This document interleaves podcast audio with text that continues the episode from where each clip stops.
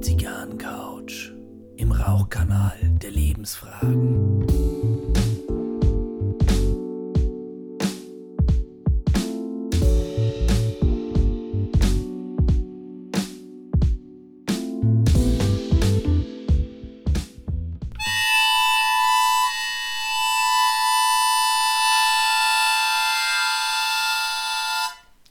Willkommen auf der Zigarrencouch. Mein Name ist Gary Leichenfinger und es klang jetzt nicht ganz wie Spiel mir das Lied vom Tod. Vielleicht töte mich beim Spielen. Mag sein. Ich begrüße heute leider nicht die bezaubernde Kollegin Maria Macanudo, sondern ich habe einen Gast. Das ist der Patrick. Herzlich willkommen, dass du da bist. Ja, herzlich willkommen, dass du da bist. Wunderbar, wir haben schon einen Whisky getrunken. Noch einmal, ja. schön, dass du da bist. Ja, vielen Dank für Herzlich die Einladung. willkommen. Gary. Ja, äh, du bist heute sozusagen als mein Experte hier auf der Couch zu dem Thema Kuba und Rum. Ja, Also noch einmal ein bisschen ein Reisethema. Jetzt, wo man nicht so reisen darf, ist vielleicht gemein, aber da haben wir mal den Leichenfinger ein bisschen in der Wunde. ja, leider, leider. Und dann müssen wir dieses grausame Wetter draußen angucken und können nicht weg. Furchtbar. Ich, Ja. ich habe schon den totalen Herbstblues. Ja. Wie geht's dir? Ja, mir geht's genauso. Ich friere die ganze Zeit und ähm, da wünscht man sich schon wieder die Zeit zurück, wo man auf Kuba war und einfach die Sonnenstrahlen genießen kann, vielleicht bei dem einen oder anderen rum. Na, Ja, ich gehe davon aus, die äh, Maria Macanudo hat ja schon ein, zwei Geschichten von Kuba erzählt. Einmal hat sie ein bisschen das Kleid verbrannt durch einen Windstoß. ja. Das war jetzt bei dir wahrscheinlich nicht der Fall. Nein, äh, mir passen keine Kleider, tatsächlich. äh, da müsste ich irgendeinen Zeltjob aussuchen. Ähm, nee, aber es ist tatsächlich so, auf Kuba, ähm, da sind die ganzen Menschen alle so befreit. Also es ist wirklich auch so, wenn wir jetzt mal auf den Klamottenstil, sage ich mal, hinschauen, es ist tatsächlich so, äh, jeder läuft wirklich rum, wie er mag und das ist toll. Also für uns Europäer ist es bestimmt so eine gewisse Gewohnheitssache, weil wir natürlich schon auf Mode und so schauen. Und bei den Kubanern, da ist alles locker, jeder läuft rum, wie er möchte und alle akzeptieren das auch so. Das ist egal, wie du, ob du etwas fester gebaut bist oder nicht. Ähm, es ist einfach ein toller Lifestyle dort. Jeder wie er mag, jeder, wie er mag. ist, Ja. wird auch Ja. nicht blöd geschaut. Nein, überhaupt nicht. Überhaupt nicht, tatsächlich nicht. Hättest du dir vorstellen können, fangen wir mal mit dem Ende an, Mhm. hättest du auf Kuba bleiben können? Definitiv. Definitiv. Ich habe eine Rundreise in Kuba gemacht, Mhm. auf Kuba gemacht.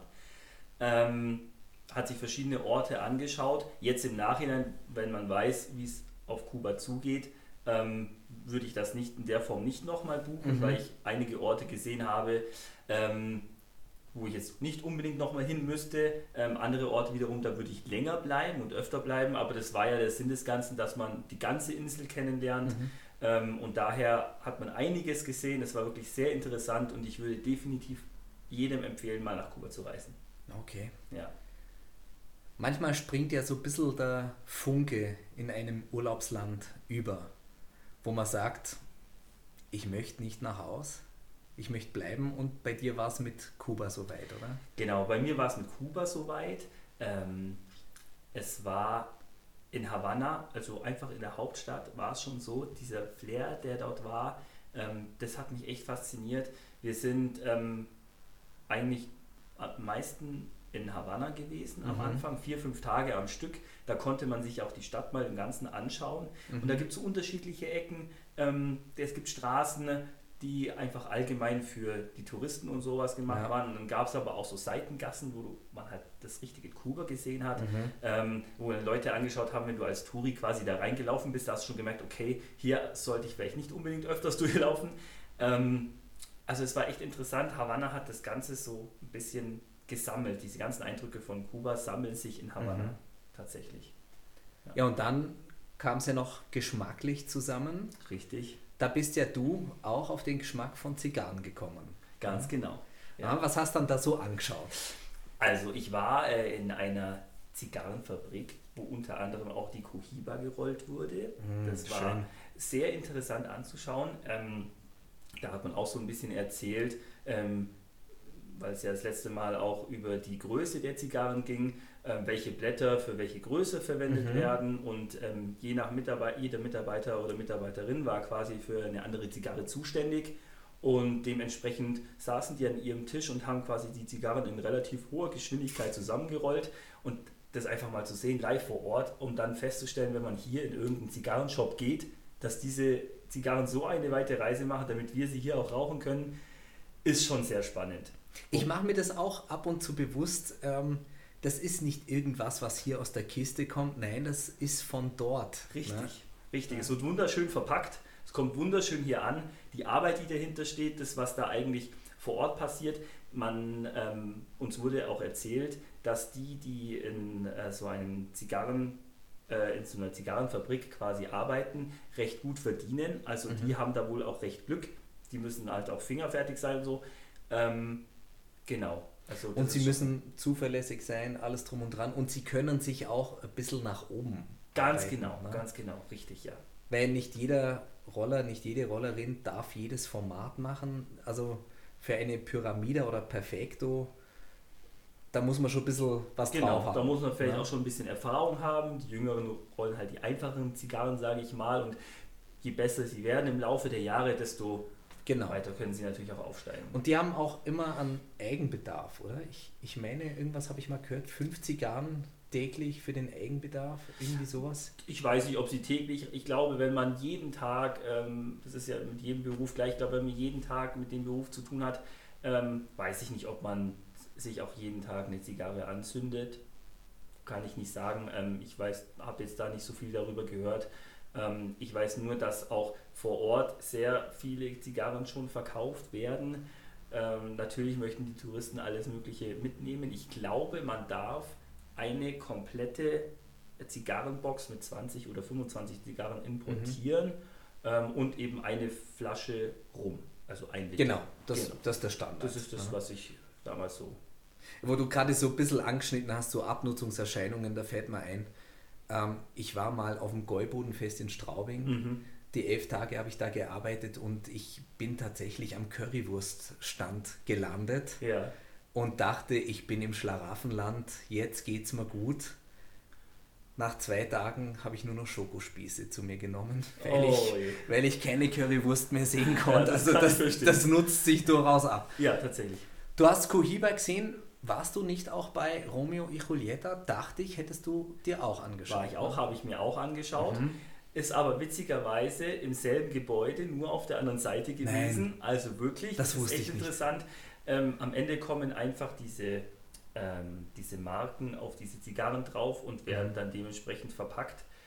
Ähm, spannend dann auch zu sehen, wenn man eine Cohiba hier kauft, was die kostet. Mhm da wäre es interessant gewesen, das habe ich leider nicht rausgehört. Also ich weiß leider nicht, wie sich da der Preis zusammensetzt und was da am Ende tatsächlich bei den Mitarbeitern landet. Das wird da so wohl nicht ähm, kommuniziert.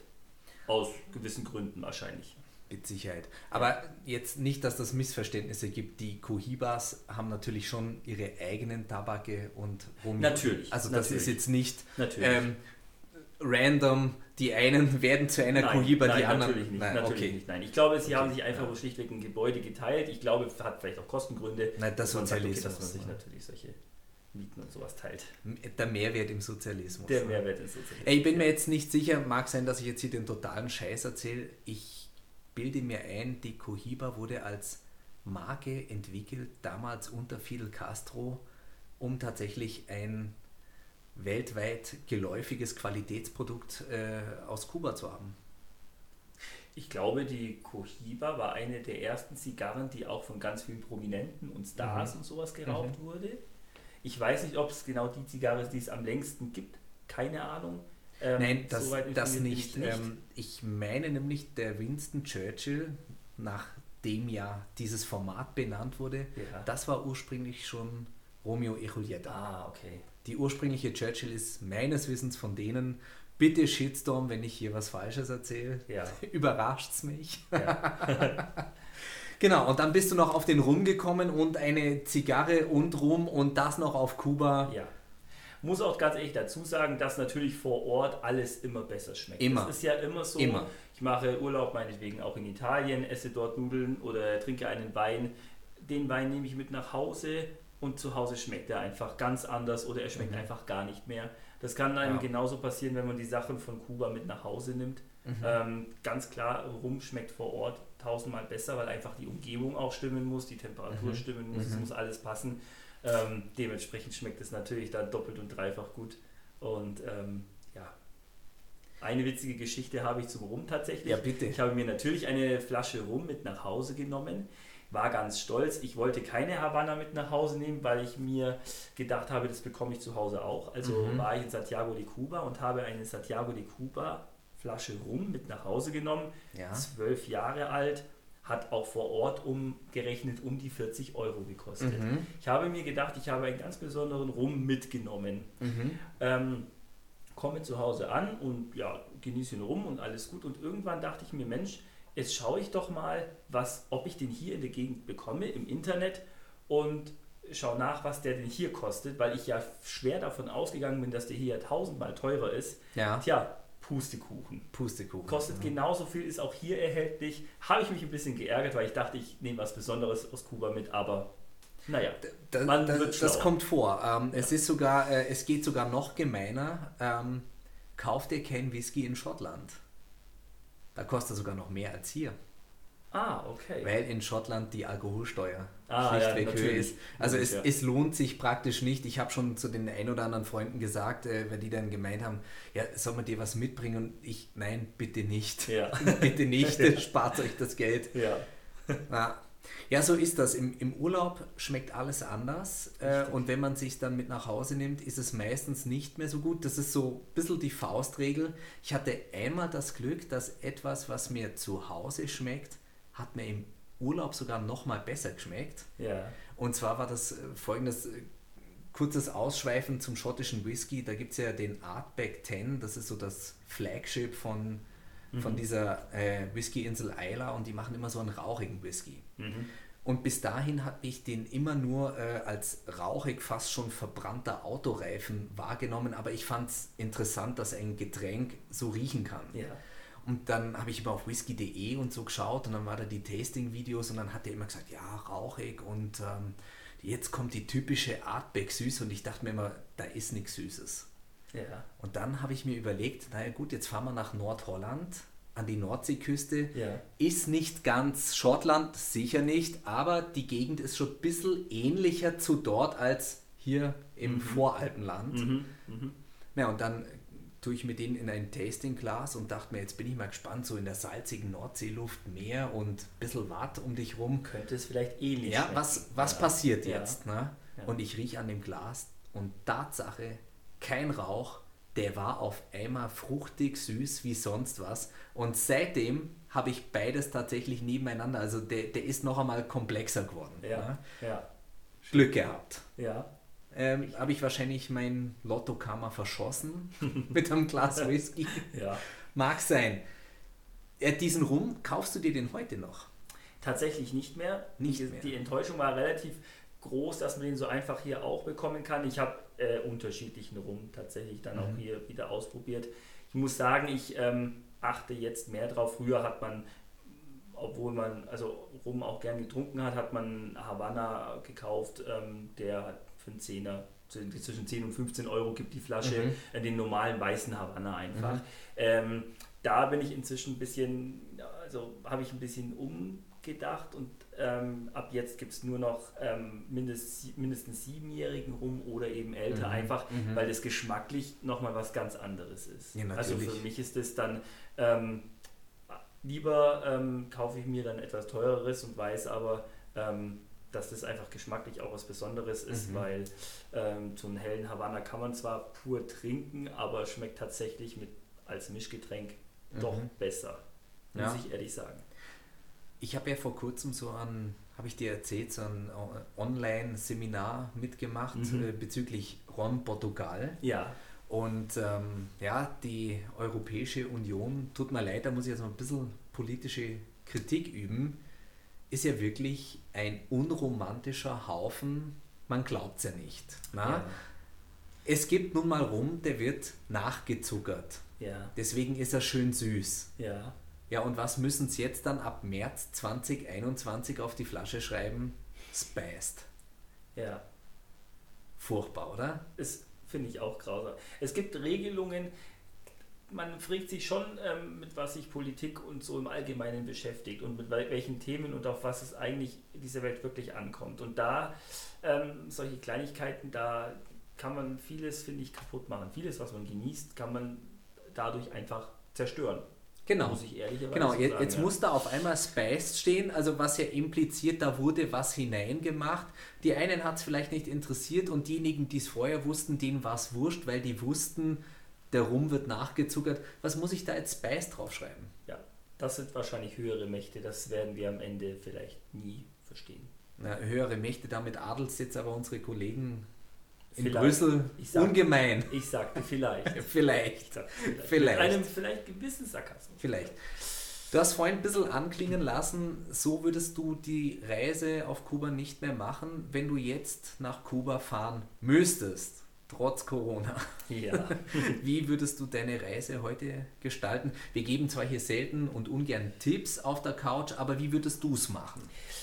Ähm, ich kann es allgemein verfassen. Ähm, es gab zwei, drei Orte auf Kuba, die mich tatsächlich fasziniert haben. Ähm, es gibt auch Orte, die wir nicht äh, angefahren haben, weil wir sind mit einem Bus äh, durch Kuba gereist.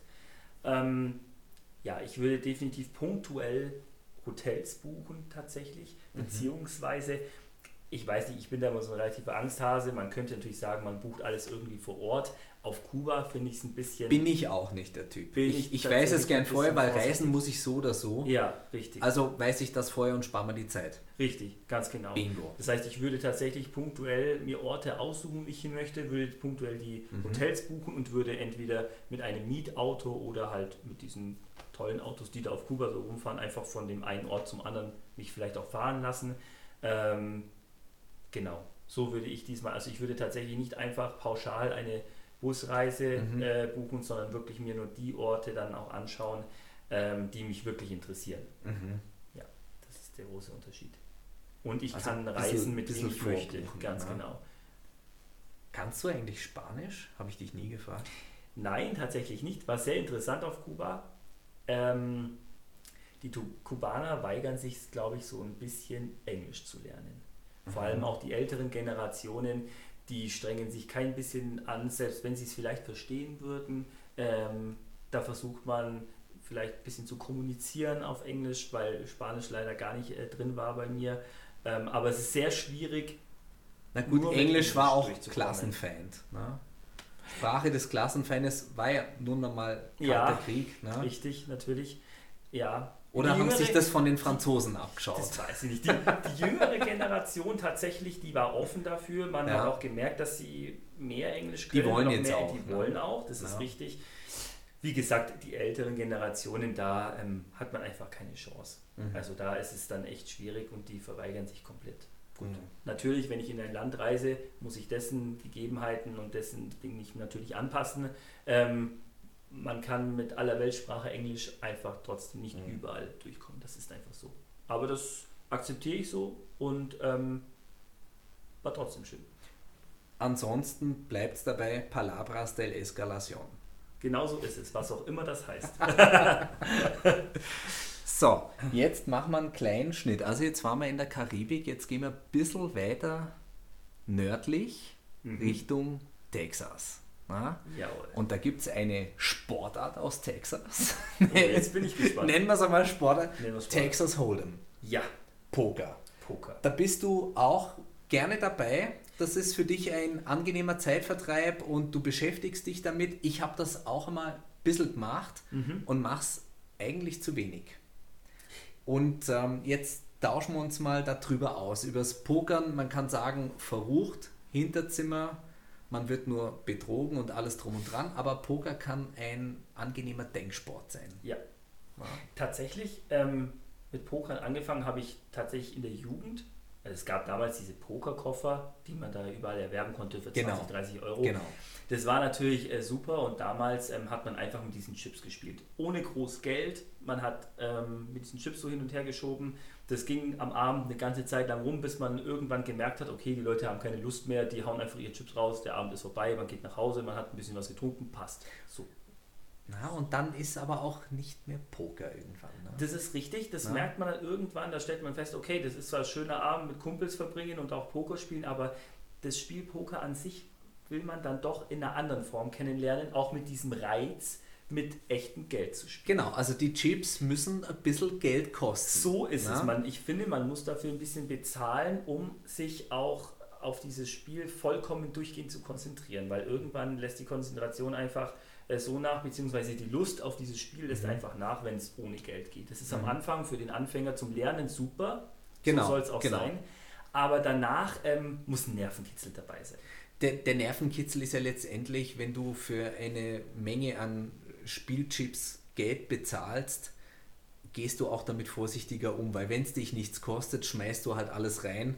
Das ist dann aber auch nicht mehr Teil der Überlegung. So ist na? es. Und, und Pokern ist Überlegen. So ist es. Ja. Ich finde, bei ähm, Einsätzen mit richtigem Geld fängt die Psychologie beim Poker an. Genau. So kann man es sagen. Also Kurzer Einschnitt an der Ja. Stelle. Wir machen hier natürlich keine Werbung für Glücksspiel richtig. und wir rauchen hier ganz angenehm heute eine kubanische Zigarre aufgrund deiner tollen Kuba-Reise. Ja. Adeln wir dein Erlebnis. Es ist eine Romeo y Julieta Mille Fleur. Angenehm, die übertüncht nicht, die ist jetzt mehr Rauch und Wolke als wirklich so viel Geschmack, hat aber einen Hintergrund. Weil wir haben uns ja jetzt mit einem Woodford Reserve Kentucky Straight Bourbon ein bisschen warm getrunken. Ja, Und aufgrund des Texas Hold'em Poker trinken wir heute einen Garrison Brothers Cowboy Bourbon mit 67,8 Prozent. Und zu dem Bourbon erzähle ich nachher noch was, aber ich glaube, Ja. es ist langsam einmal Zeit, während du jetzt über die Psychologie beim Pokern einsteigst, ja, gebe ich den uns schon mal ins Glas, damit der ein bisschen Luft zieht sehr gerne. und dann zieht da die Socken aus. Versprochen. Ich freue mich drauf. Freu dich Ich freue drauf. mich drauf. Ja, ich möchte mich natürlich erstmal äh, bedanken, dass du mich da so in diese ähm, Welt des Whiskys ein bisschen einführst, weil ein Laie, sage ich mal, der geht in einen Irish Pub oder irgendwo hin, äh, bestellt sich einen Whisky und weiß im Prinzip gar nicht, was er trinkt. Also er weiß auch nicht, wie er äh, an das Glas hingehen soll und wie er den Whisky ähm, quasi testen soll. Ähm, deswegen bin ich ganz froh und du hast mir einige Tipps gegeben. Da sage ich erstmal vielen Dank und man hat ein ganz anderes Geschmackserlebnis, wenn man an die Sache so rangeht. Ja, Genau. gerne. Also muss man Gerne. Und es heißt auch immer, ah, Whisky, dann muss es ein Schotte sein. Nein, muss es nicht. Nicht zwangsläufig. Ja. Ja, vielleicht um auf das Poker nochmal zurückzukommen. Ähm, genau, da war eben dann der Wille da, okay, ich möchte mal ein bisschen mehr Nervenkitzel haben mit dem Kumpel spielen. Schön, aber jetzt möchte ich mal um Geld spielen. In Deutschland, glaube ich, ist es so, dass man ein offizielles ähm, staatliches Casino mit 21 darf. Nicht mit 18, sondern mit 21. Wenn mich nicht alles täuscht. Ich meine, du darfst es mit 18 betreten, aber du darfst nicht jedes Spiel mit 18 schon spielen. Das kann sein. Vielleicht darf mit 18, glaube ich, nur die Automaten spielen oder sowas in Kann sein. Bin ich mir nicht sicher. Ähm, gleich vielleicht von, also angefangen, fang- machen wir so, angefangen habe ich tatsächlich in Österreich, in Kleinwalsertal, in einem Casino. Wohlgemerkt in einem staatlichen Casino. Ich möchte vielleicht von Anfang an anmerken und den Tipp geben, man muss das unterscheiden zwischen Spielhallen und richtigen staatlichen Casinos. Das ist ganz wichtig. Spielhallen Sicher. oder Spielhöllen würde ich nicht empfehlen, da kann man nur Geld verlieren. Und das ist äh, das ganze Flair aus und dieses Casino-Flair hat man in solchen Spielhallen nicht. Denn in richtig staatlichen Casinos, da gibt es gewisse Kleiderpflicht. Ja, da gibt es, die Herren tragen mindestens Sakkos oder Anzüge. Und es ist geordnet und es gibt kein böses Blut, wenn du gewinnst. das ist richtig. Solltest du gewinnen. Richtig, so Genau. ist es. Genau, also das muss man ganz klar unterscheiden. Ich finde auch so ein Casino-Besuch, das hat schon was Schönes. Man richtet sich schön für den Abend her, auch die Damen natürlich. Und das ist je besser, also für mich ist es schöner, wenn man gleich einen ganzen Anzug trägt, einfach um dieses Flair außenrum mitzuerleben. Ähm, genau, aber da jedem das seine. Ähm, das gehört für mich für so einen Casino-Besuch einfach dazu. Und da hast du im Casino gepokert. Richtig. Ich habe War es ein Turnier oder war es ein Cash-Game? Es war ein Turnier. Schön. Fürs Cash Game tatsächlich, ähm, ich setze mir immer so Limits. Also wenn ich in ein Casino gehe, dann äh, nehme ich nicht mehr als 100 Euro mit. Oh, Würde ich auch jedem Anfänger empfehlen oder Anfängerin, ähm, wenn sie in ein Casino gehen, sich ein Limit zu setzen, egal Mhm. in welcher Höhe und auf keinen Fall wieder danach zum Bankautomaten zu gehen. Meistens gibt es in jedem Casino auch noch einen Bankautomat, wo man Geld abheben Mhm. könnte. sich vorher ein Limit zu setzen und zu sagen, okay, äh, mehr gebe ich heute Abend nicht aus, ist ganz wichtig, damit Mhm. man nicht in dieses Spiel reinverfällt und sagt, ach, ich kann es doch irgendwie retten. Das geht zu 99,9% schief. Retten kannst du bei Glücksspiel selten, weil wenn du es anfängst zu pushen, verlierst du noch mehr. Richtig, Ja, genau furchtbar. das ist und das ist- geht immer auf. Ne? Richtig. Da muss kein Mathematiker sein, das geht auf. Das ist ne? wichtig. Am Ende gewinnt Ja. dann doch die Bank insgesamt. Muss man leider so sagen. Aber naja, deswegen heißt es Glücksspiel. Ja. Genau. Ähm, am Anfang bin ich ins Casino. Da habe ich noch gar nicht Poker gespielt, sondern mir ging es dann erstmal darum, Geld zu setzen bei Glücksspielen. Das war auch schon sehr spannend. Mhm. Einfach mal gamblen. Einfach Mhm. mal gamblen, ganz genau. Da ist man dann, am Anfang hat man mit Roulette-Tisch angefangen. Irgendwann bin ich ähm, umgestiegen auf Blackjack. Mhm. Blackjack war am Anfang das Spiel für mich und ich habe das mal recherchiert. Blackjack ist meines Wissens, ich kann mich auch täuschen, Mhm. aber meines Wissens ist Blackjack das Spiel mit den höchsten Gewinnchancen in einem Kann, Casino. kann ich bestätigen. Ja, Das ist so. ja. Ne? Das ist auch bewiesen. Das ist auch von der Ist auch Wahrscheinlichkeitsberechnung. die es relativ einfach. Ja, das ist relativ einfach und das hat mir dann, das habe ich eine ganze Zeit lang gemacht. Und irgendwann dachte ich mir, Mensch, du hast mit den Kumpels immer gepokert, du willst eigentlich zu diesem Pokerspiel. Mhm. Und dann, ähm, ich war in Bad Wiessee im Casino, wunderschön, liegt am Tegernsee, man hat einen wunderbaren Ausblick, möchte keine Werbung machen, ich erzähle nur aus meinen Erfahrungen. Mhm. Ähm, Also geht's nach Bad Wiessee. Also Wiessee, ganz genau. nee, ähm, da erlebt man die kuriosesten Sachen. Ich habe da zum Beispiel einen Scheich rumlaufen sehen, der ist von Tisch zu Tisch gegangen, der hatte keine Chips in der Hand, sondern Platten in der Hand.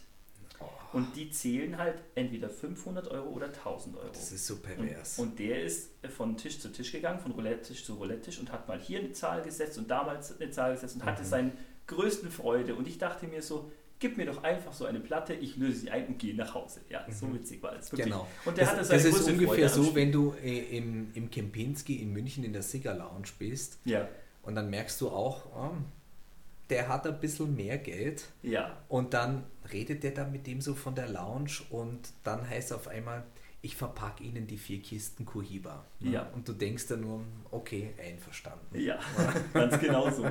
Ganz genau so. Ja.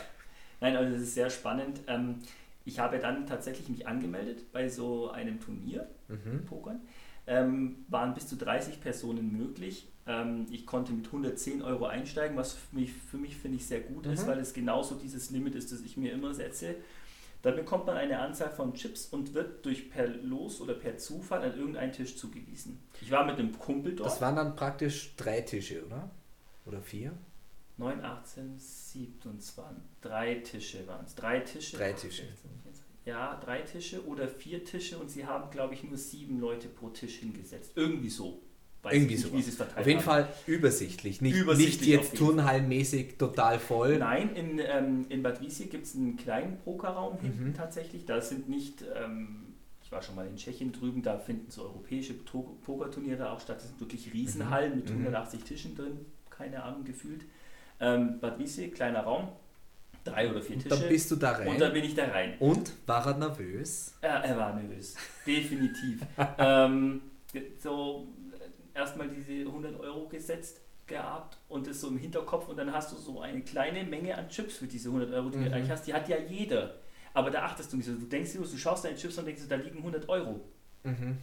Sich das bewusst zu werden und zu sagen, okay, das kann mit einem Schlag komplett weg sein, das ist spannend. Mhm. Und das genau schaut das nicht aus wie 100 Euro und es fühlt sich Null. überhaupt nicht an Überhaupt wie 100 nicht. Euro. Überhaupt nicht. Und es ist, das ist dieser Nervenkitzel, der mir gefehlt hat. Und das war eben das Tolle. Mhm. Ich war mit einem Kumpel in, äh, bei dem Pokerturnier und der Kumpel wurde zufällig per Los auch an denselben Tisch zugewiesen. Das war dann witzig, muss ich ehrlicherweise sagen.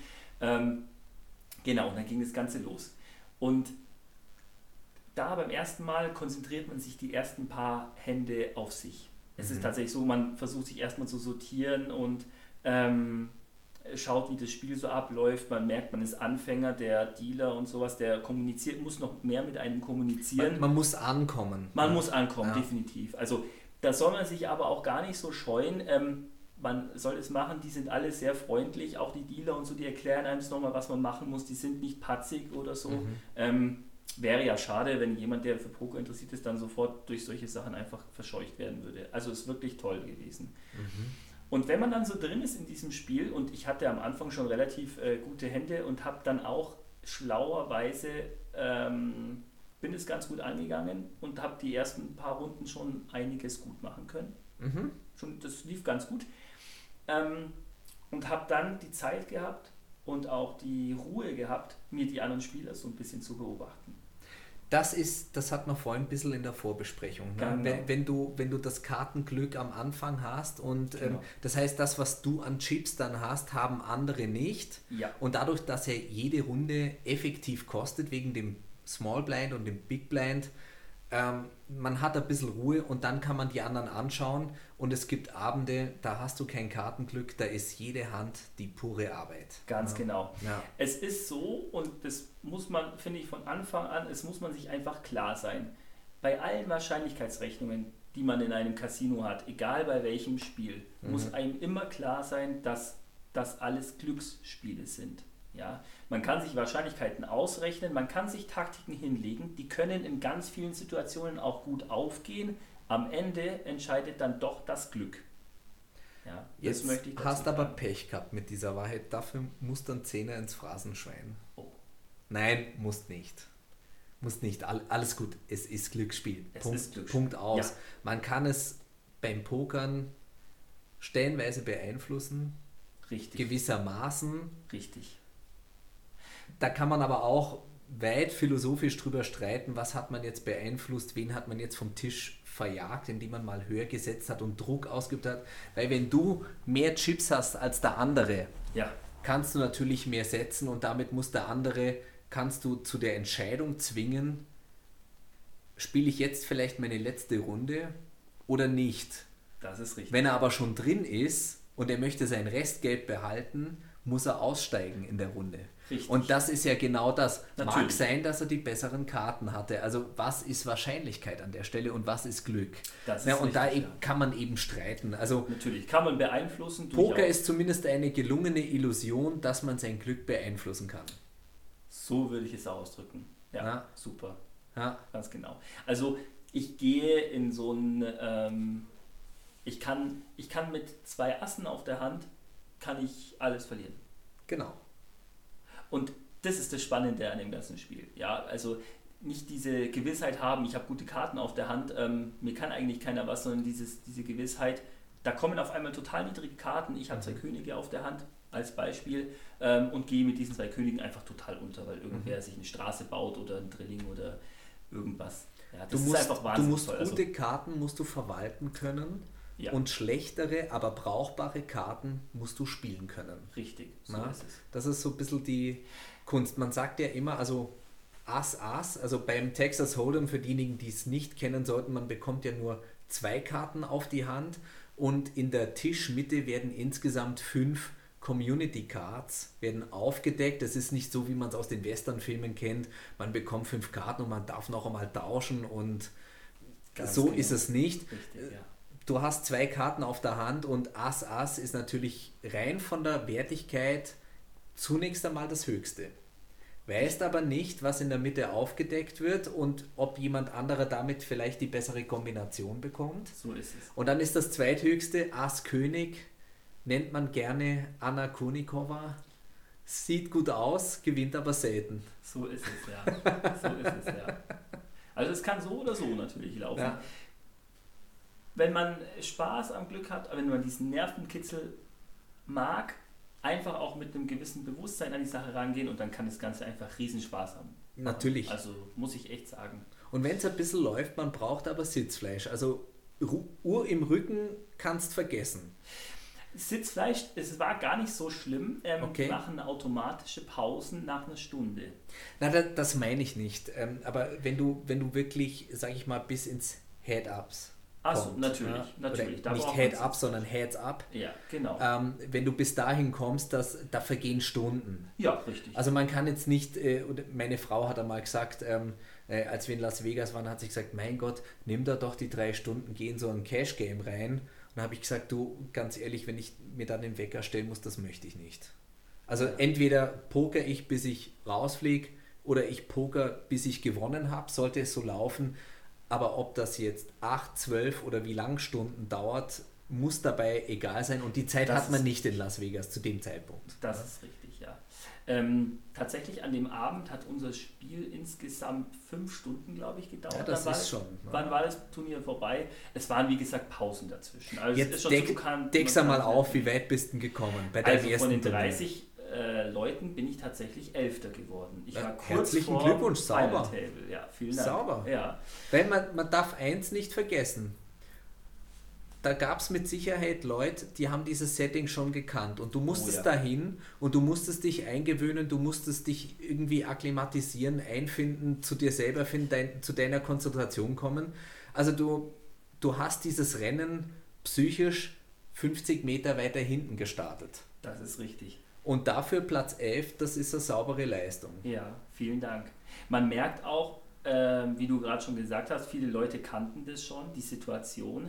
Ähm, man hat es den Leuten auch angemerkt, wenn man ein bisschen länger gebraucht hat zum Überlegen, weil die Zeit hat man ja eigentlich, ähm, dass die einfach nur spielen, spielen ähm, und fertig und da eine Zeit bei denen einfach auch irgendwie eine gewisse Rolle spielt, das weiß ich nicht, ähm, dass sie schon ein bisschen hektisch nebenan geworden sind und gesagt haben, jetzt spiel halt endlich mal endlich. Das hat man natürlich auch im Rücken. Also da darf man sich aber da nicht hetzen lassen. Es gibt immer Menschen, die am Tisch sitzen, das ist egal, ob bei Poker oder bei Blackjack, die dann sagen, "Ah, wieso hast du das so gespielt oder ich hätte das so und so gemacht. Da darf man nicht drauf achten, weil jeder ist, muss schauen, wie er oder sie zurechtkommt. Mag Ist- auch Teil der Psychologie sein des Spiels, ähm, das Spiel scheinbar zu beschleunigen. Wer weiß, ob die rechnen, was auch immer. Richtig. Du hast am Anfang beim Pokern hast du gesagt, ähm, naja, wenn es einmal ein bisschen gut läuft und so und dann kommt auch so ein bisschen mehr die Psychologie, dann hat man auch einmal die Zeit, beziehungsweise man hat das Geld, um sich die anderen anzuschauen. Ja. Und da gibt es ein Poker-Zitat und ich muss ehrlich sagen, es stimmt. Ich weiß nicht, wer es gesagt hat, aber es lautet, wenn du nach einer halben Stunde nicht weißt, wer der Schwächste am Tisch ist, bist du es wahrscheinlich selbst. Den Spruch habe ich auch schon gehört. Hm? Und ich finde, er hat was Wahres. Ja, ähm, wenn lauter Anfänger am Tisch sitzen, finde ich nicht, dass es nach einer halben Stunde. Äh, Man muss davon ausgehen, man muss davon ausgehen, dass ähm, jeder glaubt, entweder gute oder schlechte Karte, jeder glaubt, gut oder schlecht zu sein.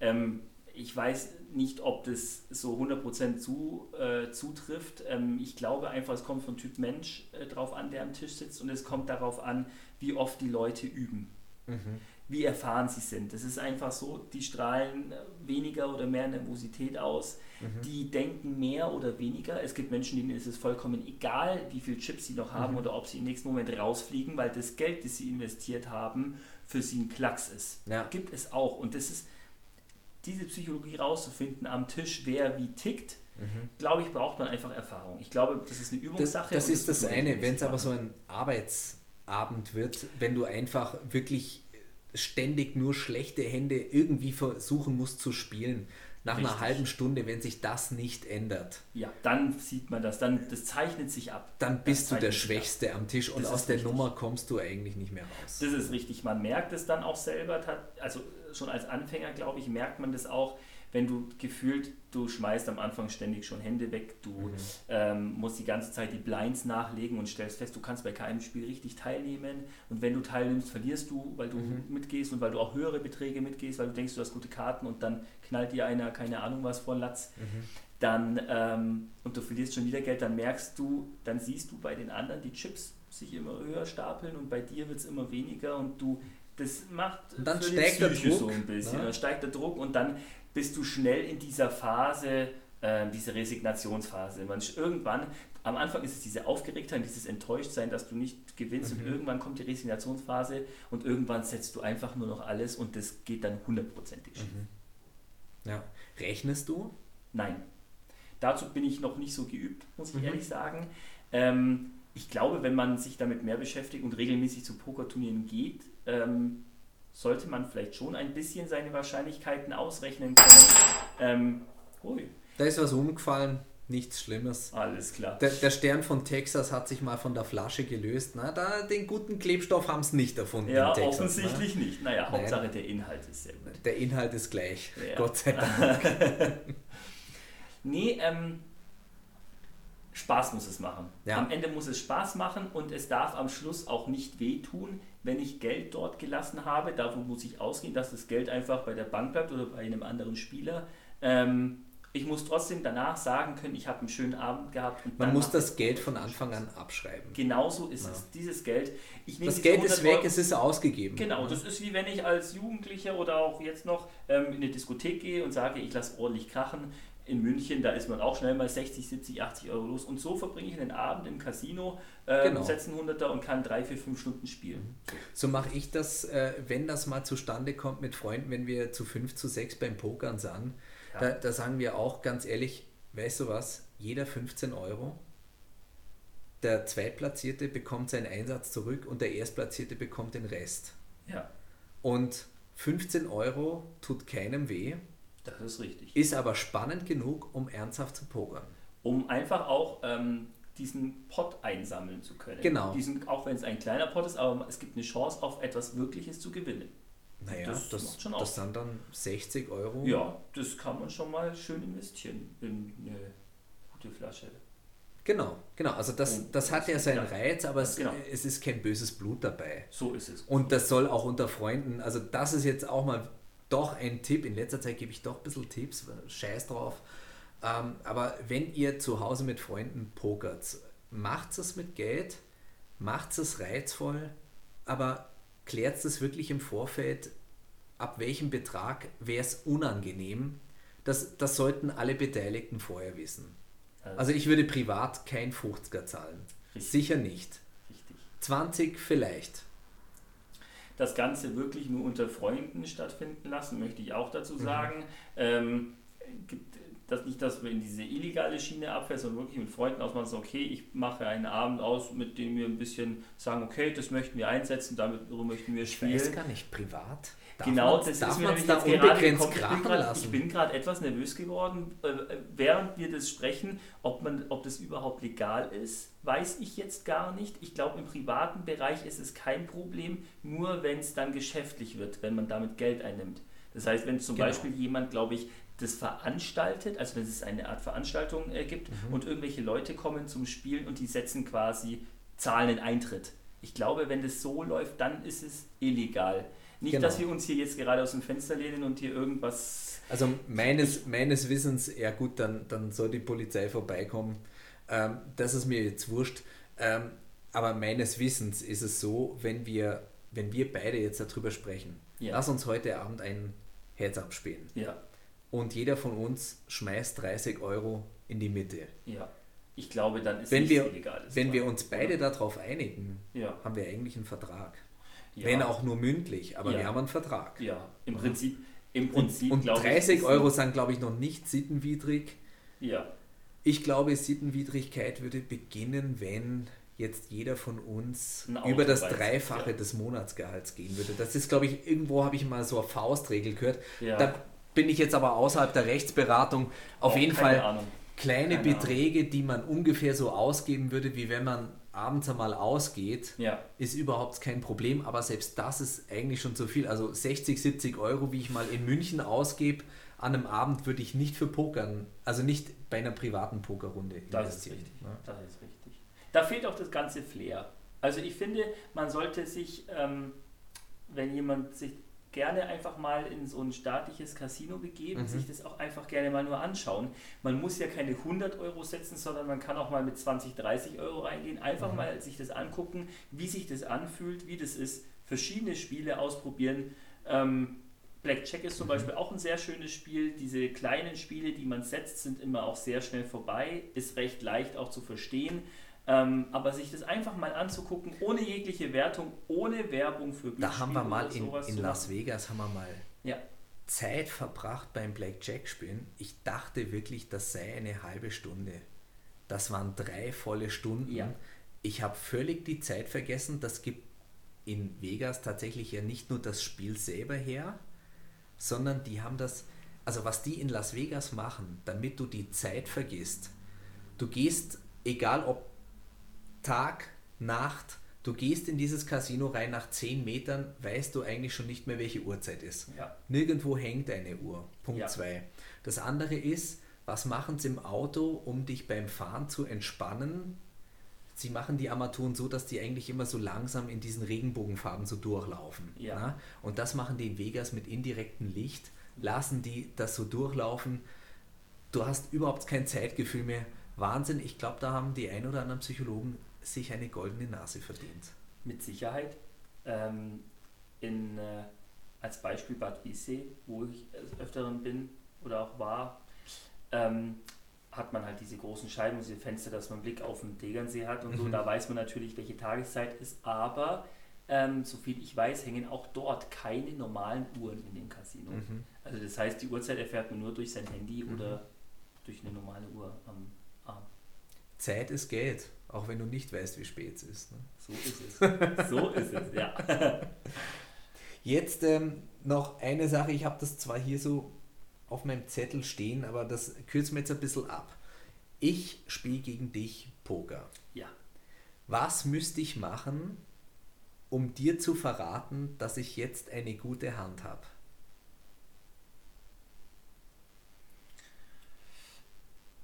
Auf die Frage habe ich dich nicht vorbereitet, ich Nein. weiß. Ähm, tatsächlich schwierig. Also zum einen müsste ich erstmal die Zeit dafür haben, um dich zu lesen. So, Mhm. das müsste ich, ähm, das könnte ich mit der ersten Hand, die du aufnimmst, gar nicht machen. Also ich müsste der ich Kontext fehlt, ne? weil der, absolut der Ja. Kontext fehlt. Ähm, das bräuchte ein paar Runden und dann ähm, könnt, je nachdem, wie du dich bewegst, was du mit deinem Gesicht machst, ähm, wie du auch spielst und setzt, was Mhm. du mit deinen Chips machst, wie lange du brauchst, um überhaupt zu setzen oder rauszugehen. Ähm, das sind- spielen so viele Faktoren eine Rolle und Mhm. am Ende kann ich es doch komplett falsch deuten. Mhm. Es gibt Menschen, die studieren stundenlang eine Person, wie sie Poker spielt. Mhm. Und irgendwann bekommt man so eine gewisse Routine rein. Jetzt gibt es aber Leute, die bei jedem Pokerturnier oder bei jedem Pokerspiel sich anders verhalten. Einfach weil Mhm. sie es sich auch antrainieren.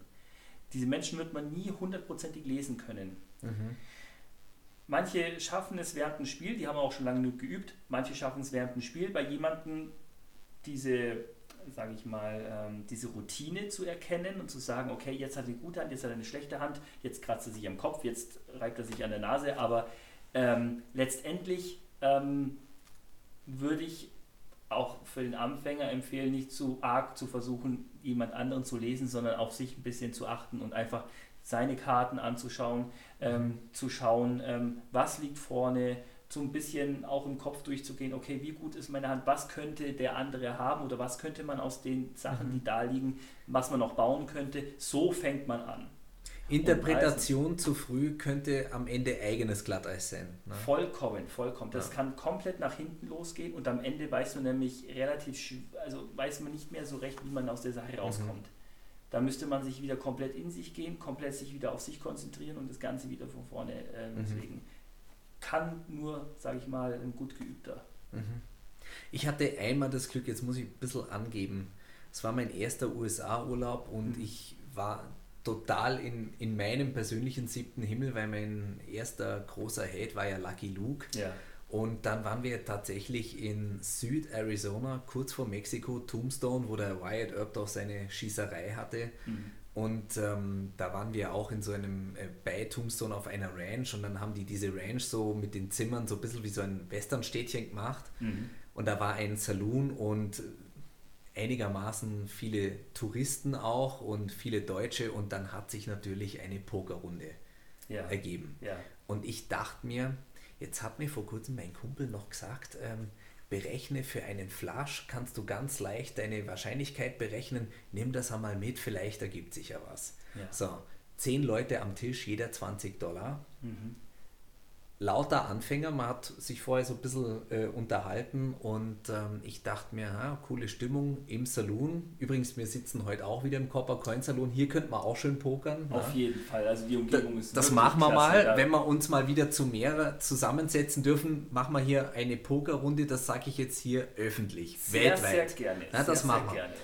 Auf jeden Fall habe ich schon zu dem Tom von der Ranch gesagt, du, ich habe schon zwei Whisky getrunken und jetzt erst fangen wir das Pokern an. Ganz ehrlich, bitte bring mir ein Whisky und in Wahrheit ist es Eistee. Und ich dachte mir einfach, heute bin ich mal ein bisschen schweinisch und ich werde auch mal ein bisschen rechnen. Ja. Und jetzt hatte ich wirklich Kartenglück. Es war, glaube ich, die zweite Runde. Also wir waren auf Stunden eingestellt. Es war die zweite Runde und ich habe zwei Pick auf der Hand und dachte mir, naja gut, okay. Und, und dann haben die ersten, waren einfach so in Gamble-Laune ne? und schmeißen ihre Chips drauf. Und, und ich meine, es war Bube 10. Also jetzt Nicht so schlecht. nicht ganz schlecht, nicht die Nuts, wie man sagt, also Ja. schon durchaus eine schlagbare Hand, aber ich dachte mir, Suited Nuts, also eine Farbe, da gehst du jetzt einmal mit. Was passiert?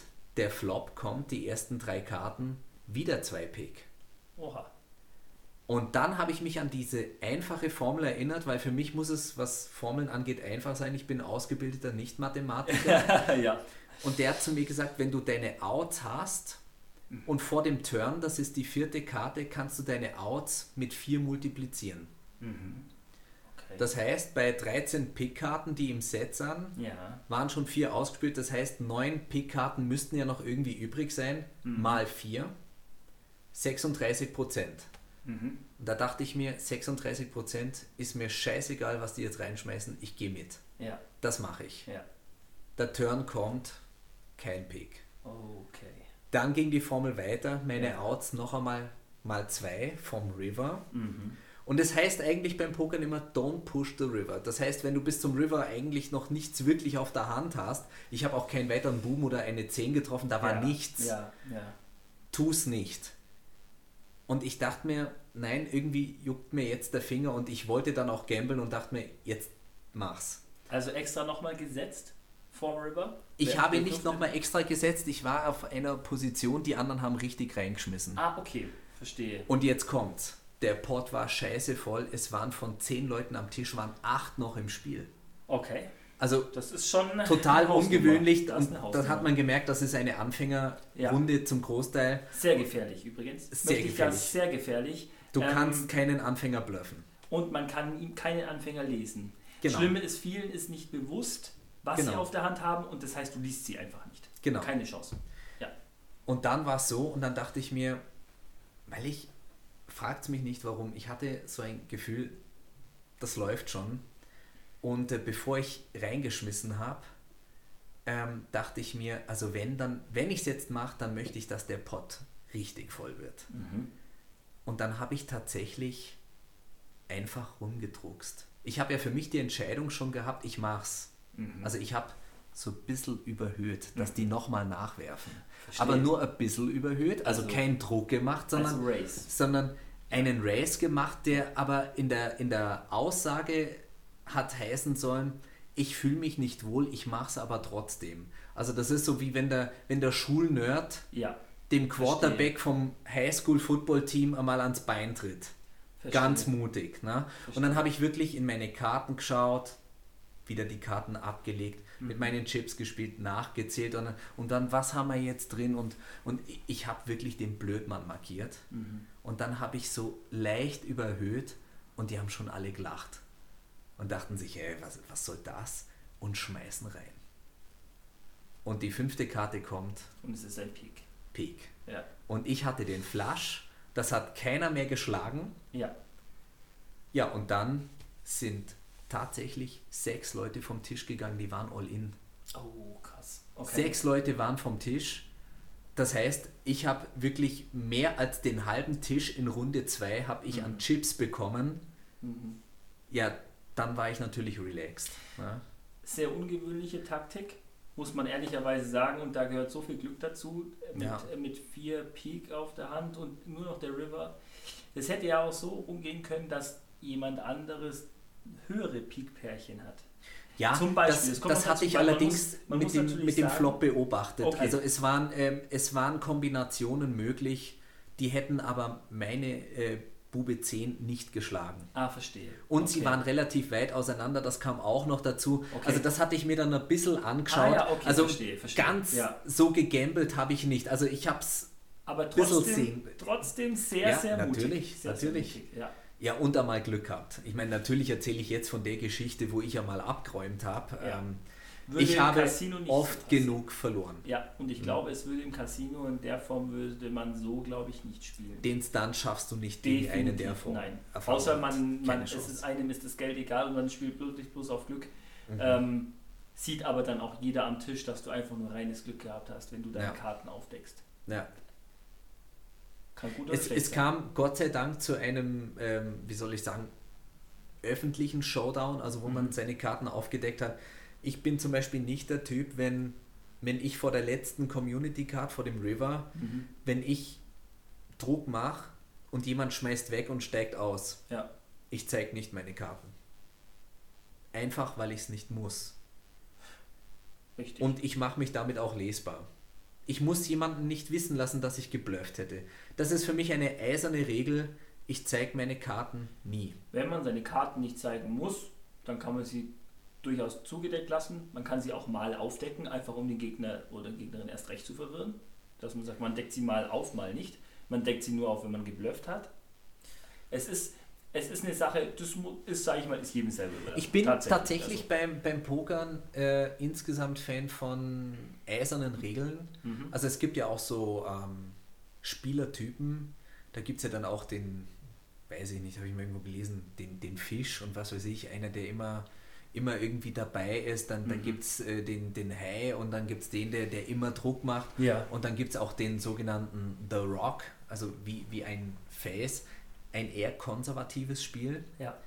Hat den Vorteil, konservativ zu spielen. Ähm, man ist lange nicht lesbar, hat man jetzt nur schlechte Karten oder spielt man konservativ? Also das ist lange nicht einschätzbar und ich habe dann auch, ähm, als wir am zweiten Tag noch einmal gepokert haben, habe ich mir das dann auch zu eigen gemacht und habe für mich gesagt, egal wie schlecht meine Karten sind, also zum Beispiel 7-2 in verschiedenen Farben ist die schwächste Kombination, die du bekommen kannst. Mhm. Ich bekomme das auf die Hand, ich lege sie vor mir ab, ich zähle innerlich bis 10 und dann erst schmeiße ich weg.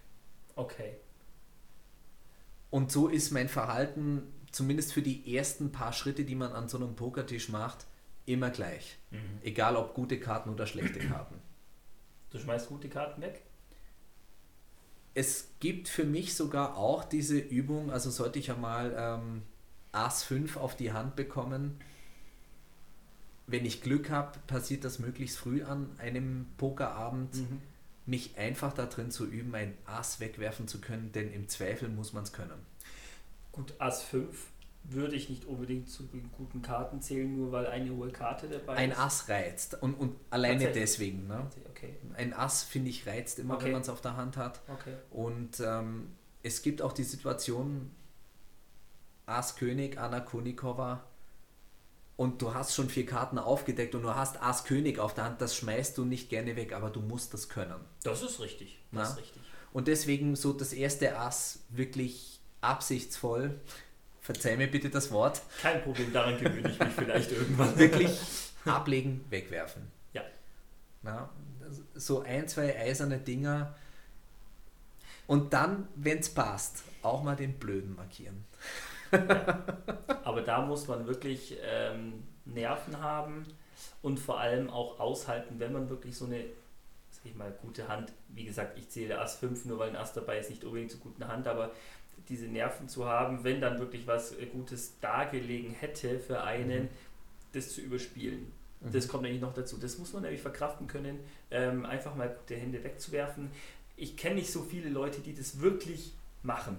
Mhm. Also die wirklich gute Hände einfach so wegschmeißen, nur der Psychologie willen, äh, würde ich persönlich für mich nicht entscheiden, weil ich glaube, äh, ich kann das anders, ähm, sage ich mal, verbergen, wie ich spiele. Mhm. Da würde ich nicht unbedingt einfach mal pauschal Karten wegwerfen, weil das genau solche Runden sind, die mir vielleicht auch gerade am Anfang ein bisschen Chips einbringen, ähm, um mich danach entspannter zurücklehnen zu Mhm. können. Auch dieses, ähm, eins wollte ich noch sagen, weil du gesagt hast, konservatives Spielen am Anfang, bin ich auch ein relativ großer Fan davon. Es gibt ja auch Mhm. die Haie, die zum Beispiel sehr aggressiv spielen. Mhm. Da ist halt die Wahrscheinlichkeit auch höher. Ich setze mehr, kann aber auch mehr verlieren. Es gibt die einzelnen Natürlich, Personen am Tisch, die hauen sich gegenseitig raus. Das heißt, ich kann mich als konserva- konservativer Spieler unter den ersten, ich werde nicht letzter. Sagen wir es Die, mal so. die haben halt auch von ihrer Persönlichkeit dieses Ding, die sitzen am Tisch und die wirken wirklich stark. Richtig. Also es sind ja eben nicht nur die Karten, sondern auch wirklich die Person, die stark wirkt und die, die machen das mit einer Überzeugung. Und ja, ich gebe es zu, ich lasse mich davon beeindrucken. Sind aber auch diejenigen, die, ähm, wenn es schief geht, am schnellsten vom Tisch sind und Natürlich. auch am schnellsten vergessen sind. Das Stefan Raab. Oder so. Stefan Raab, TV Total, Pokernacht. Ja.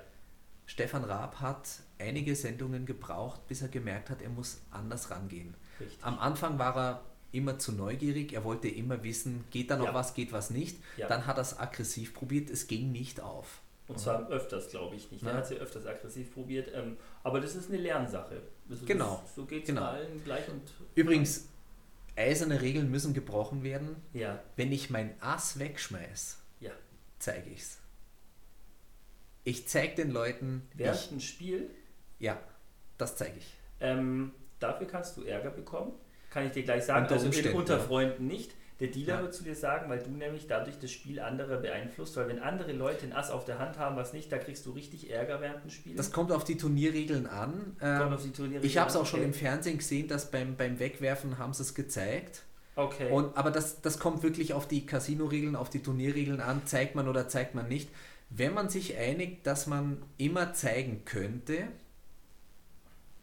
Finde ich ganz schwierig. Das beeinflusst das Spiel Ach, auf eine Schmarrn, ich habe einen. Schmarrn erzählt. Ja. Natürlich nicht, wenn andere noch im Spiel sind. Eben, aber aber wenn man, ja, wenn man in ja, dieses Duell kommt und äh, ich fühle mich wirklich nicht wohl, ich lasse den Tisch durchaus wissen, ich bin in der Lage, auch ein Ass wegzuwerfen, weil das am Ende auch eine Stärke ist. Wenn sich's auflöst. Genau, Richtig, wenn man genau. zu zweit ist. Genau. Natürlich, Bloß wenn bloß auflöst, da hast du völlig Spiel, recht. Muss ich Nein. Gleich sagen, Genau, sonst können die ja rechnen, weil, weil das, Richtig, das ist ja so mehr ist es. Information mathematisch, weil es dann einfach mehr Karten, die man in die Berechnung einbeziehen kann. Das kann nämlich den einen Spieler natürlich schaden oder Spielerin und dem anderen Genau. kann das nützen und dann wird das Spiel ungerecht und in dem Moment greifst du Genau. in das Spiel ein, weil du die Karten wegwirfst und zeigst. Deswegen ist es meines Wissens sogar verboten. Also da Während- kannst du richtig Ärger Während bekommen. die anderen, du hast völlig recht, während Genau. die anderen noch im Spiel sind, nicht. Aber Wenn Herz ab und wenn einer dann wirklich genau. pusht und ich fühle mich auch mit einem Ass nicht mehr wohl, ich zeig's. Da zeige ich es einmal. Das ist am Ende kein Problem. Mhm. Muss nicht unbedingt was aussagen für Ah. dich tatsächlich, ja. Spannend. Wir machen hier im Copper Coin Saloon auf jeden Fall einen Pokerabend. Sehr gerne. Sobald Freu wir mal wieder drauf. zu mehr Ja. zusammensitzen dürfen, weil mit Maske wollen wir das jetzt hier nicht. Vielleicht können wir ja auch mal tatsächlich zusammen ein Casino besuchen, damit du dieses Flair auch Ja. mal mitbekommst. Wird natürlich eine Zeit dauern, diese Krankheit, die uns vermutlich noch eine ganze Zeit lang verfolgen wird. Ähm, könnte ein bisschen dauern, aber ich freue mich drauf, wenn es dann mal klappt und Genau. dass wir mal im Pokerturnier teilnehmen. Ich kann jedem nur sagen, probiert es mal aus, wenn es die Möglichkeit wieder besteht. Ähm, macht euch ein eigenes Bild, ähm, aber immer daran denken, keinem Geld sollte man nachtrauern, wenn man ins Nein, Casino geht nein. Also wenn, wenn man, wenn man Geld wollen, setzt, ist das investiert. so ist es. So Ja. ist. es. Man muss davon ausgehen, dass dieses Geld weg ist. Und wenn Mhm. man mit der Sache, äh, wenn man mit diesen Gedanken rangeht, dann kann es auch am Ende im Casino richtig Spaß machen und kann einen schönen Abend verbringen. Ich habe einmal wirklich Geld weggeschmissen. Mhm. Im wahrsten Sinne. Meine Frau in Las Vegas, letzter Ja. Abend, bevor wir am nächsten Morgen zurückgeflogen sind, und dann schaut sie so in den Geldbeutel und macht so, hm, und ich, was ist los? Und sie, hm, ich weiß nicht. Und sage ich, ja, sprich, was ist los? Und sie, wir haben noch 100 Dollar. Und ich, ja, und? Ja, mei, der Wechselkurs zu Hause ist nicht gut. Mhm. Sage ich, und? Das heißt? Ja. Und sie, ja, wir brauchen ja morgen nicht mehr 100 Dollar. Mhm. habe ich gesagt, ja, was brauchen wir denn morgen? Ja, 20 Dollar, um am Flughafen noch was zu frühstücken. Okay. Sag ich, heißt 80 schmecken die jetzt nicht mehr. Und sie, ja, was sollen wir denn damit machen? Habe ich gesagt, gib mir die 80 Dollar.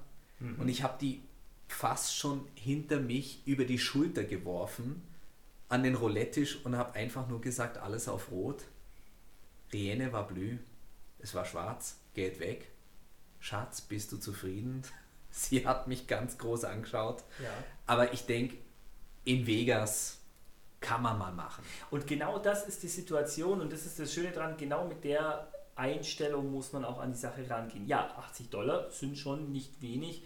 Mhm. Auch wenn man jetzt daran denkt, okay, bin ich auf diese 80 Dollar angewiesen? Nein, warum setze ich es da nicht einfach?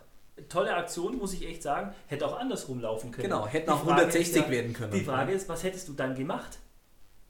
Und in dem Moment musst du aufhören, das Geld nehmen und gehen. Genau. Und genau das ist die Entscheidung, die viele nicht treffen, die dann sagen, okay, ähm, jetzt mache ich weiter und dann verzocke ich es halt trotzdem. Mhm. Das Weil jetzt muss es mehr jetzt werden. Muss es werden. Jetzt ist super, jetzt läuft es, jetzt geht es wieder. Es ist spannend, wie sich eine Einstellung zu einer Sache verändert, wenn Gewinn rausspringt. Richtig. Es ist hochspannend. Richtig. Das und deswegen mit Freunden auch einmal ja. pokern, man lernt die auch noch einmal anders kennen. Auf jeden Fall. So, jetzt genug zum Pokern, sonst überreizt man dieses Blatt. Jetzt hast du hier, nachdem wir, also wir haben mit einem Woodford Reserve haben uns ein bisschen warm getrunken. Ja. Wir hatten jetzt einen Kentucky Straight Bourbon auf der Zunge, der war angenehm vanillig, bisschen Rye drin, war kein High Rye Bourbon wie der mhm. Redemption, den wir hier schon mal hatten. So, jetzt kommt Garrison Brothers aus Texas, der Cowboy Bourbon. Kurz zur Herstellung.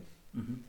Das ist ein sehr teuer hergestellter Bourbon. Die haben 50 Liter Fässer und sie haben das Lagerhaus, wo der fünf Jahre drin reift, haben sie unterm Dach mit Stahlplatten ausgekleidet mhm. und die Wände dieses Hauses enden 10 cm über dem Boden. Das heißt, zwischen San Antonio und Austin wird es richtig heiß, mhm.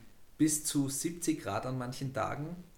Manche Fässer platzen, weil der Alkohol so in diese Fassdauben reindrückt, dass ein Fass, ein Eichenfass, Hartholz, platzt. Wow. Na?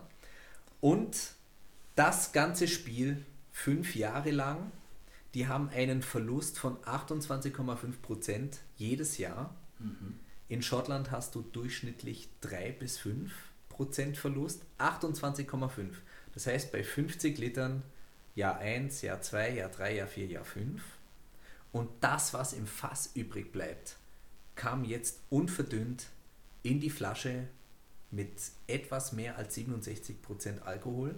Wow. Ist eine Einmaldestillation, das heißt, die arbeiten auch mit einer süßen Maische. Okay, sie, sie zuckern die Maische, mhm. ballern die mit einer Destillation nach oben, sonst würdest du nicht auf diesen Alkoholgehalt kommen. Mhm.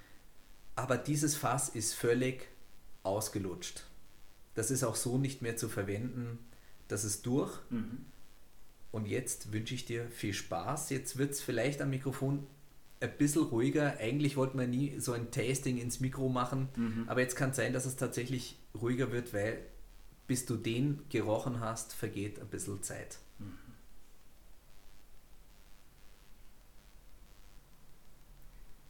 Also ich kann in der Zeit ein bisschen was erzählen, weil ich kenne ihn schon. Also es ist eine, klar der Alkohol kommt und du wirst mhm. feststellen, ist trotzdem noch trinkbar. Das ist jetzt nichts wirklich Scharfes, es hat eine Intensität. Mhm.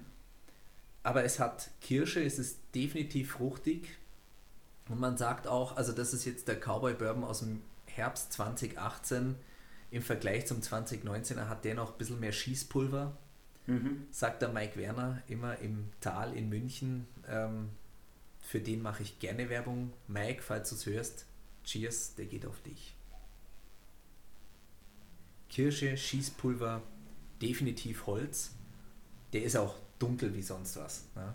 Mhm, ja. Also in, im Vergleich. In, in, in manchem Licht hat er schon fast was von einer Cola. Ja, ist schon sehr dunkel. Also man kann sehr rötlich. Na. Keine Chance. Und manchmal ist es sogar so, dass im Tasting-Glas, wenn du den getrunken hast, da sind so viele Sedimente drin durch das Fass, mhm. dass dieses Glas, wenn der dann getrocknet ist, fast schon ausschaut, als wäre Milch drin gewesen. Richtig weiße Spuren bleiben da übrig. Und da muss definitiv mit einem Schluck Wasser zwischendrin mhm. das Tasting machen. Kann man das ein bisschen damit vergleichen, wenn man eine Soße, wenn man kocht und eine Soße herstellt und die einfach so weit runter reduziert, bis einfach nur noch das Beste übrig bleibt und das kommt quasi im Vergleich bei Whisky in die Flasche. Also man, man könnte man so sagen, sagen, der Cowboy Bourbon von Garrison ist die Reduktion eines Whiskys im Fass, mhm. wie man es machen kann. Also wenn man das jetzt noch weiter treiben wollen würde, dann müsste man sagen, okay, man geht in Regionen, die noch wärmer und noch trockener sind. und treibt es tatsächlich an die Spitze Ja. und sagt, okay, man reduziert es so weit runter, bis wirklich Also kurz eigentlich vor dem tropischen Teil von Mexiko, da müsstest Ja. du dann geografisch hin, um da noch einmal drauf zu packen. Also eins ist klar, wir, wir könnten in Europa einen solchen vielleicht in der Sierra Nevada in Spanien herstellen. Mhm. Aber hier in Deutschland könntest du das nicht machen, weil, du gar nicht die Gegebenheiten hast. Fehlt. Ja, Genau. natürlich, klar. Okay. Gut, man könnte mit einem Dieselmotor die Temperatur, aber dann haben wir kein Biosiegel mehr. So ist es. So ist es. Nicht natürlich hergestellt. Also für mich ist der Garrison Cowboy Bourbon der heilige Gral von Whisky. Mhm. Also für mich gibt es nicht mehr. Jetzt kann man natürlich sagen, Roger, dann trinke mal einen Macallan für 25.000 Euro die Flasche. Mhm. Könnte sein, dass das der heilige Gral dann wird, aber das, was ich bisher kenne, ist das. Die Flasche liegt bei 340 Euro. Wow. Der Mike Werner konnte von insgesamt 5000 Flaschen, die hergestellt wurden, 48 importieren. Du hast eine. Genau. Sehr Viele gibt es nicht. Wow. Eine große Ehre, dass ich das mal probieren darf. Ja, selbstverständlich. Ja,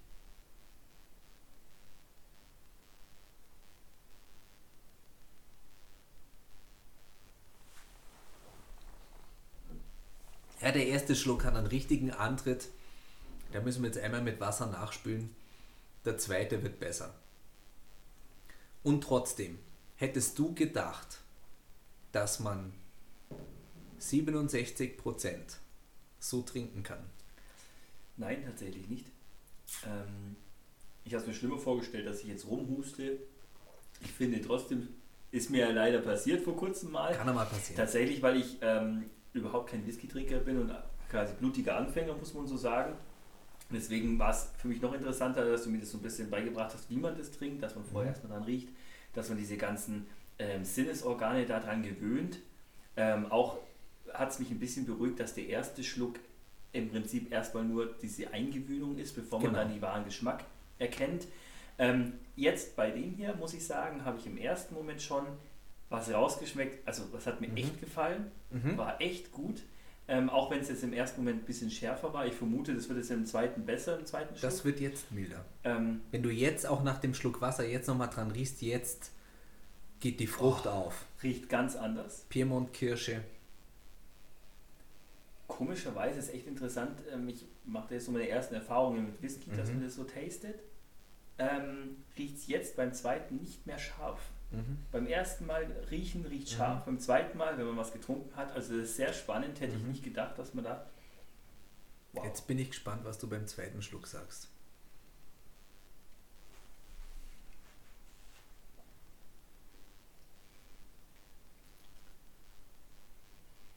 Wow.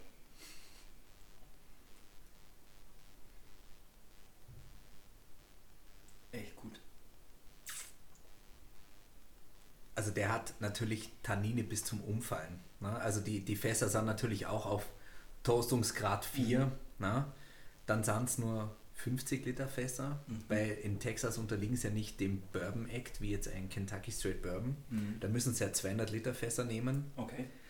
Ähm, ja, und dann einfach, man- man merkt, dieser Alkohol hat dieses Fass komplett durchdrungen Ja. und rausgeholt, was ging.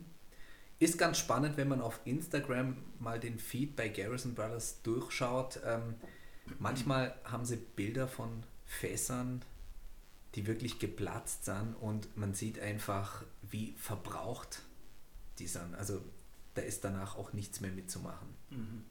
Also nicht mehr für Reifung brauchbar. Ja, ja. Und ähm, ja, jetzt der zweite Schluck, der ist halt, der ist halt von allem immer viel, ne? Und letztendlich äh, Everything's Bigger in Texas, das stimmt auch hier, ist, der hat einfach einen Wahnsinnsradius, dieser Whisky, und Mhm. ähm, wir machen das jetzt hier dennoch in einer relativen Kürze. Äh, Ich weiß noch, ich war mal bei Mike Werner und da haben wir diesen Garrison getastet und da haben wir uns eine Dreiviertelstunde für ein Glas Zeit gelassen. Also wir machen das jetzt hier ein bisschen im Schnellverfahren. Ich sehe dir trotzdem an, du genießt das, es ist alles in Ordnung, mach dir keine Sorgen. Total. Aber ähm, unter richtigen Whisky-Nerds ähm, dauert das länger. Ja. Braucht der auch. Ne? Ja. Den hast du nicht in zwei Minuten analysiert.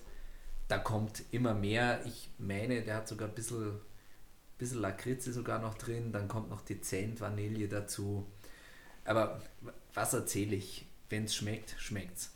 Übrigens, ich habe mal den Witz gemacht bei Mike Werner, mhm. habe ich gesagt, hast du für mich einen Schluck Cola dazu? Gefährlich, dann, oder? Nein, in dem Fall nicht, weil mhm. er hat mit Dan Garrison, als er den in Texas besucht hat, haben sie den tatsächlich mit Cola gemischt. Wow. Und dieser Bourbon ja. zersetzt die Struktur einer Cola dermaßen, dass es schmeckt, wie wenn du Seifenwasser trinkst. Das ist wirklich so. Ja. Und mir ist es einmal passiert, bevor ich mal einen Garrison probiert habe, habe ich eine halbe Stunde davor einen Schluck Cola gehabt. Mhm. Ich probiere den Whisky und habe immer noch sofort Seife im Mund gehabt. Also Cola bitte fernhalten von diesem Getränk. Ich würde es nicht wagen, in ein Getränk Cola reinzuschütten, wo die Flasche 340 Euro oder mehr kostet. Ich glaube, ähm, ab einem gewissen Preis kann man auch davon ausgehen, dass man solche Getränke pur genießen kann, weil man ja auch den kompletten Geschmack. Nein, ich, ich sage mal so, wenn ich jetzt diese Woche den Euro-Jackpot gewinne, mhm. könnte ich es mir ja leisten, es zu tun. Das Problem ist nur, in dem Fall schmeckt es halt wirklich nicht. Ja, okay, na gut. In dem Fall würde man es vermutlich so oder so lassen, auch wenn man Multimillionär na. ist. Ja. In diesem Sinne, manchmal schmeckt es wirklich nicht, Garrison schon. Ja. Cheers. Schön, Cheers. dass du da warst, lieber Patrick. Wir genießen jetzt das Glas noch zu Ende. Sehr gerne. Vielen Dank. Das war die Zigarrencouch. Übrigens, wir haben es nicht vergessen, die Maria ist leider ausgefallen. Heute gute Besserung, mehr sage ich nicht dazu. Auch von mir. Und ähm, die Maria und ich, wir werden uns in den nächsten Folgen so insgesamt einmal mit den sieben Todsünden befassen. Und das haben wir nicht vergessen. Vielen Dank, dass du gekommen bist. Wir hatten sowieso ausgemacht und jetzt bist du tatsächlich eingesprungen. Ihr geht es halt jetzt mal nicht so gut und äh, ja. sie kann nicht so gut sprechen und ich möchte sie auch nicht quälen auf der Couch. Und sie kommt wieder, macht euch keine Sorgen. Alles gut. Bis zum nächsten Mal. Servus Baba. Küss die Hand.